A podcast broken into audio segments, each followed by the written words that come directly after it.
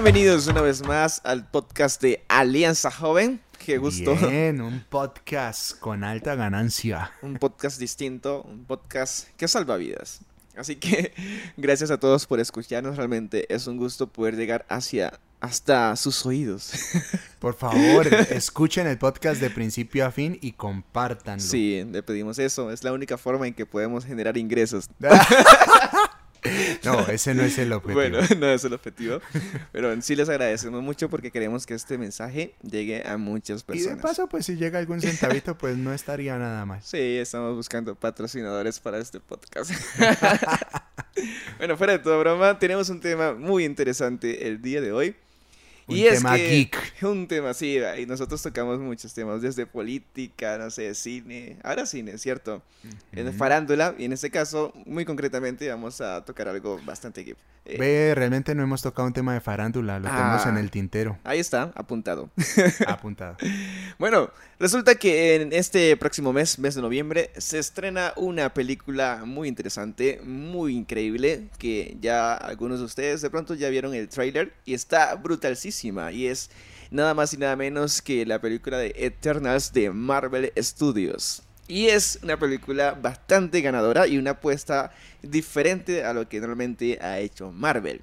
Bueno, yo acá creo que soy bastante GIF, Will también es bastante GIF, ¿cierto? ¿Sí? Un poquito, sí, no tanto como tú. Pero bueno, quiero darles contexto para que se den cuenta más o menos de qué se trata la película. No la hemos visto para nada. Pero sí, eh, por ahí he visto algunas eh, reseñas o, o críticas de personas que ya la vieron y dicen que es una locura. Oh. Es una locura. Distinta a todas las películas No, que... y con esta ansiedad de que Mm. hace mucho tiempo no vemos una película de superhéroes decente después de la de Endgame. la de Endgame, no, y la de Zack Snyder. eh, ah, la, Liga de la de- Justicia. De la Liga de la Justicia de Zack Snyder, Sí. que al final de cuentas no satisface toda la ansiedad porque no fue algo que se vio en los cines eh, realmente, sino por plataformas como fue HBO, si no estoy mal, ¿no? Sí, total. Pero aún así, wow. De la gente está ansiosa de ir al Quiere cine, ir al cine. de y ver algo, a ver y una ver algo película, bueno, a ver algo bueno. ¿eh? Ir con crispetas, gaseosa, algunos con lo que llevan en el maletín por debajito. Yo creo que Will es uno de los que lleva algo en el Sí, maletín. alguna vez lo he hecho, perdón. Perdón, Dios. Yo vivo con ese miedo de, ir al cine y que me revisen y que me encuentren ahí las serio. bueno, no nos enrollamos más. El caso es que esta película tiene una premisa muy interesante. Y es que ustedes ya conocen, si han visto películas del UCM, que Thanos en, en Endgame, eh, antes Endgame, en Infinity War, eliminó pues a la mitad de toda la vida en el universo. Ajá. Y eso fue extremadamente una locura. Los Vengadores quedaron deprimidos. fue ¿Cuánto terrible. tiempo fue? ¿Como por 5 o 7 años? Cinco años, Cinco cinco, ¿no? años. Muy triste. Y ya luego en Endgame fue que hubo la redención, pero igual el mundo no quedó nada igual. Sí, no quedó nada igual. eh, nada igual. Este. El, el, eh, ¿Cómo es? El del brazo, hombre. Se me olvidó el nombre. Ah, Bucky, Bucky. Bucky y, y, al- y Falcon terminaron fue construyendo una barca. Sí, Ya no decidieron Vaya, salvar no. el universo, sino salvar un barco. literal. Otros hicieron cosas más interesantes. Sí. Pero entonces la gran pregunta que todo el mundo se hace es ¿dónde estaban los Eternals? ¿Dónde estaban estos condenados que no ayudan en el ¿Dónde momento estaba? difícil? Imagínate, porque ahora uno mira los trailers y mira que son súper poderosos, ¿no? Uno que tiene rayos láser así como Superman. O sea, son re poderosos y se preguntan, ¿dónde estaban cuando Thanos vino a hacer añicos a todo el, el universo? Yo eh? creo que esa va a ser la primera escena de la película. Unos cuatro o cinco personas con los brazos cruzados, Así eh, viéndolos, ¿sabes? tocando el talón y viéndolos. ¿Y ustedes qué vienen a hacer aquí ahora ya cuando Ya, la ya, situación ya pa' qué. salió? Claro. Bueno, y es una pregunta bastante, eh, puedes no decir, muy, muy jocosa, pero al final también nos asienta a una realidad de nuestras vidas. Y es que en muchas situaciones que nosotros de pronto hemos vivido, circunstancias adversas, nos preguntamos, ¿dónde está Dios?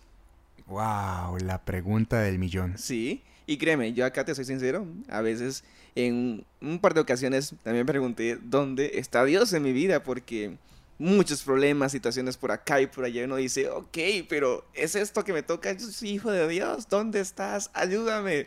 Es bastante a veces agotador.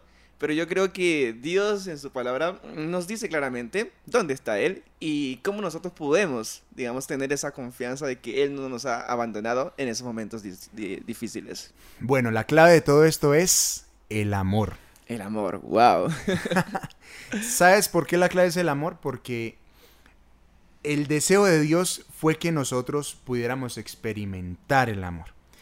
Eh, permíteme entrar un poquito más en contexto. Cuando Dios nos creó, nos creó con ese bendito eh, privilegio y característica. Pero también debemos entender que para poder amar debemos tener la capacidad de decidir. Nadie puede amar sin tener la capacidad de decidir. decidir amar. Si no, no es amor. Sí, total. hay que ser muy sinceros al respecto de eso. Y alguno me, me llevará a la contraria con esta situación, pero un animal, por ejemplo, no puede amar. Mm. Porque su deseo es instintual. ¿Ya? Te busca, te mueve la colita, lo que sea, porque sabes que eres su amo, su ama, le das comida, eh, le das un abrigo y demás. Pero eso no puede clasificarse como amor porque ellos no pueden decir yo te amo. O sea, dirán wow, wow. Pero. y, tú eh. lo sientes como un cariño, claro que sí. Pero la de, para amar hay que decidir amar. Sí. Por eso la palabra de Dios dice en Juan 3:16, porque de tal manera amó Dios al mundo y no dice que sintió mariposas en el estómago, no. la decisión de amar fue, dice que dio a su Hijo unigénito para que todo aquel que crea en Él no se pierda, sino que tenga vida eterna. Y bueno, para decidir amar hay que hacerlo, pero también podemos decidir no amar, podemos decidir odiar, podemos decidir matar, podemos decidir tener rabia, podemos decidir tener celos, porque eh, se abre el, el espectro de la decisión. Y es allí donde pulula la maldad en el mundo. Wow, impresionante.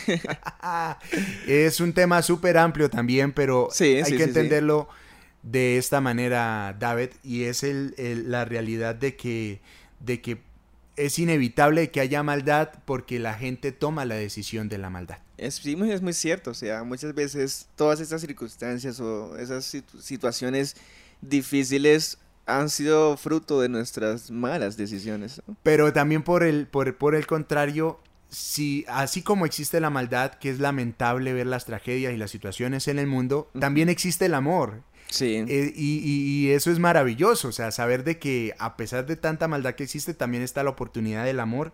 Y Juan 4, primera de Juan 4, 7 al 9 dice, amados, amados, amémonos unos a los otros porque el amor es de Dios. Todo aquel que ama es nacido de Dios y conoce a Dios. Es decir, mm. a través del amor conocemos a Dios. Y dice, el que no ama no ha conocido a Dios porque Dios es, amor. En esto mostró el amor de Dios para con nosotros, en que Dios envió a su Hijo unigénito al mundo para que vivamos por Él. Amén, wow, impresionante.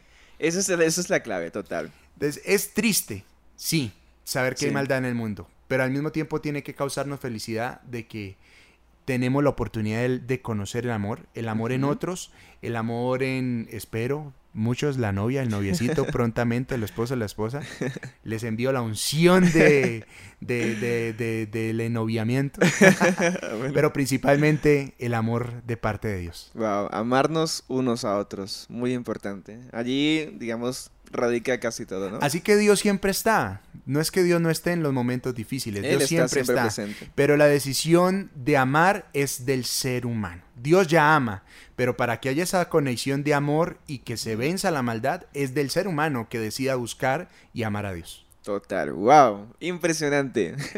Ahí está bueno para los que están ansiosos de ir al cine, vayan a ver la película, seguramente la van a ver con nuevos ojos. Este podcast fue con el patrocinio de Marvel Studios.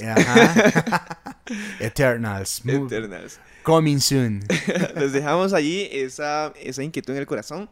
¿Qué tanto amas a las personas a tu alrededor? Y bueno, el amor eh, cubre multitud de pecados, de pecados y, va a vencer la maldad. el amor de Dios va a vencer todo acto de maldad. Esa es la esperanza que tiene el creyente. Es la esperanza, así es.